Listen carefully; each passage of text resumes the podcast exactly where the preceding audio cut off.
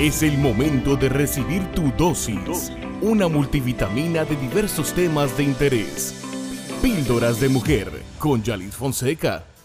Bienvenidas una vez más a este tu podcast, Píldoras de Mujer, tu multivitaminas de motivación. En el episodio de hoy tenemos como tema ¿Por qué una mujer se niega a tener sexo con su pareja?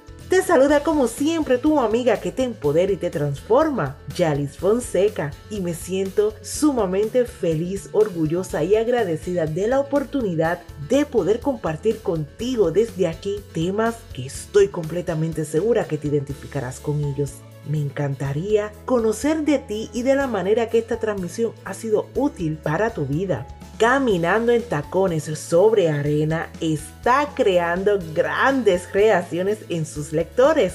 Gracias a todos los que me envían sus correos, ustedes me hacen reír, llorar, pero más que nada me confirman que el propósito se está cumpliendo. Visita Amazon o yalisfonseca.com para que puedas obtener el tuyo. Si eres de las mujeres que te inventas una y mil excusas y corres por toda la casa huyéndole a tu pareja, este podcast es para ti.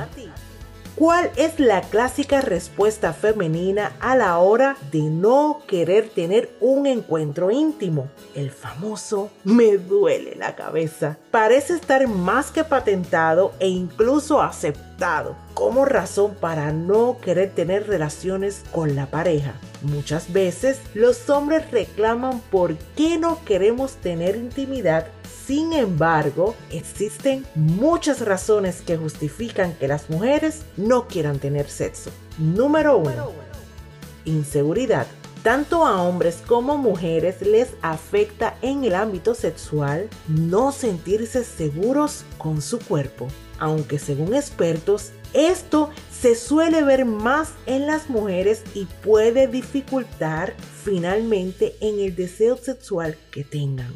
Ahí es cuando nosotras nos autoanalizamos, nos da con encontrar las estrías que nunca hemos visto. Ahí es donde nos sentimos más gordas que nunca. Ahí es donde nos da de todo para desconcentrarnos, afectando nuestro momento y nuestro encuentro íntimo con ese ser que tanto amamos. Número 2. Insatisfacción. Este punto se manifiesta más bien cuando no existe una comunicación sexual efectiva. ¿Qué te gusta? ¿Cómo te gusta? ¿Qué quieres? ¿Qué no quieres? ¿A qué me atrevo a experimentar y qué no? Son de las tantas cosas que debemos tener claras de ambas partes. Número 3. Infidelidad.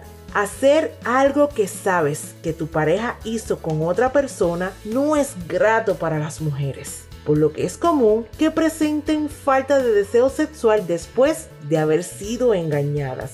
Lo mismo pasa cuando la infidelidad es cometida por la mujer porque puede sentirse culpable y el estrés se apodera de ella. También hay parejas que logran tener buenos encuentros sexuales después de ser infieles, pero generalmente sienten culpa, vergüenza, ansiedad y enojo, lo que esto puede reducir la energía sexual.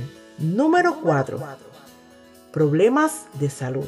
Hace un tiempo atrás este punto se veía en un mayor porcentaje en personas de cierta edad en adelante, pero hoy en día vemos muchas personas jóvenes afectadas sexualmente por alguna condición en la salud. Existen condiciones como tiroides y diabetes que cada día acrecienta esta situación. No debes ocultar una situación de salud por vergüenza. Esto te alejará de tu pareja. Lo correcto es buscar ayuda profesional y comunicación abierta con tu pareja para encontrar soluciones y alternativas placenteras. Si la falta de sexo en tu vida de pareja te preocupa, lo mejor es tomar al toro por los cuernos y analizar si alguno de estos motivos es el causante o si hay otras razones para no tener encuentros sexuales.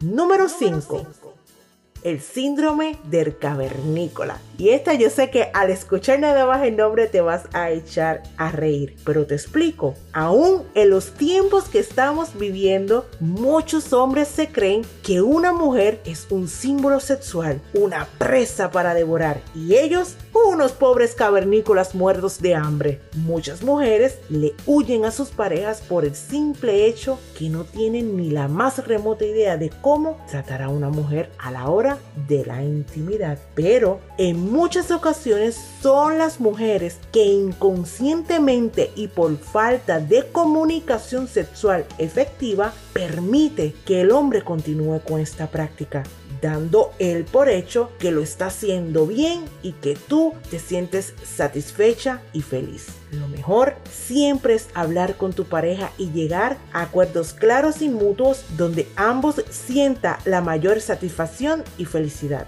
Te invito a visitarme en mi página de Facebook Yalis Fonseca Empodérate y Transforma. Ahí podrás obtener contenido de valor y dosis de motivación que comparto a diario envíame un correo a gmail.com y cuéntame un poco más de ti.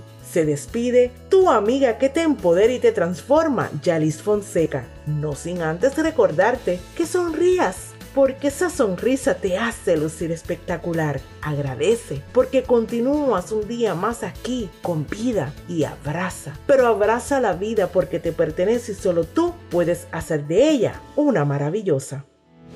Acabas de disfrutar de Píldoras de Mujer con Yalis Fonseca. Te esperamos pronto para una nueva dosis.